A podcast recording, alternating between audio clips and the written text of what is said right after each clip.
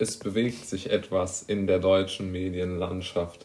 Heute möchte ich meinen Podcast einem sehr, sehr optimistisch stimmenden Thema widmen, nämlich einer kritischer werdenden Haltung in unserem Journalismus.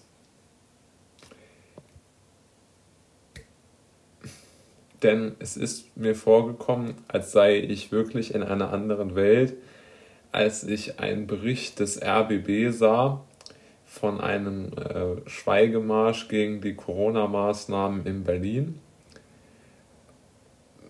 Da stand ich sozusagen auch vor einem großen,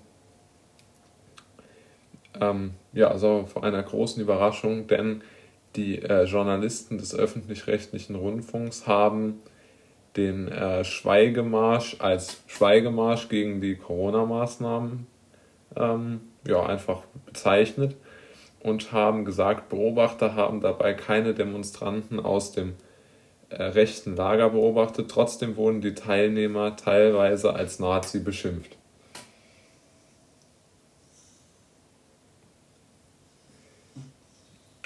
Was mir vor allen Dingen gut gefallen hat, ist, dass da keinerlei Meinungsmache drin war und äh, die Veranstaltung wurde auch nicht von diesen Journalisten ähm, in den Dreck gezogen, sondern sie wurde wirklich, ähm, sie wurde wirklich mit Respekt behandelt und das macht mich sehr, sehr glücklich. Und zum anderen, das habe ich ja schon öfter gesagt, die sehr, sehr lesenswerte Tageszeitung Die Welt mit dem äh, sehr geschätzten oder von mir sehr geschätzten ähm, Feuilletonleiter Andreas äh, Rosenfelder, der sehr, sehr gute Punkte immer wieder anbringt, äh, was alles so zu kritisieren ist. Denn es ist ganz einfach so, dass äh, der, der Typ mit dass der Typ einfach mit mit, mit, einer großen, mit einem großen Selbstbewusstsein sich traut, in einer wirklich renommierten Tageszeitung äh, gegen, die, gegen das Establishment bzw. gegen Merkel gegen die Regierung zu schreiben, beziehungsweise sie zumindest kritisieren, zu kritisieren. Und er dabei auch durchaus ähm, ja, sehr, sehr mutige Positionen einnimmt. Und das imponiert mir aus dem Grund, weil er einfach dadurch eine gewisse, ähm, ja, ich denke auch, dass er damit dann irgendwie interne Probleme hat, weil ich mir vorstellen kann, dass es dort sehr viele Grüne gibt, die, ähm, die, äh, die nicht so gerne sehen. Und äh, ja, da der ähm, also ich glaube, dass der macht sehr, sehr gute Arbeit und in der Welt liest man ja auch immer sehr, sehr viel Regierungskritik.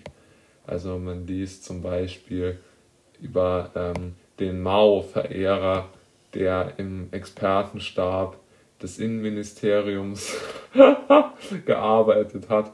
Also das halte ich ja auch für absurd, dass man den dort hineingenommen hat. Aber die Welt hat das sehr, sehr, sehr, sehr gut gemacht und hat das sehr gut aufgedeckt. Und äh, ja, ich lese die Welt sehr gerne, weil sie auch diese Anbiederungen an Frau Merkel immer wieder unterbindet. Sie hat nämlich neulich einen, also die Welt hat neulich einen ähm, Bericht veröffentlicht, in dem sie die 30, ähm, in dem sie die 30 größten Anbiederungen an Frau Merkel äh, kritisiert hat das hat mir schon gut äh, gefallen, denn ähm, äh, ja, wie soll man sagen, das ist genau der Journalismus, den ich mir vorstelle. Ähm, denn wer sich an äh, Frau Merkel anbietet, der, ähm, der hat äh, wirklich ähm,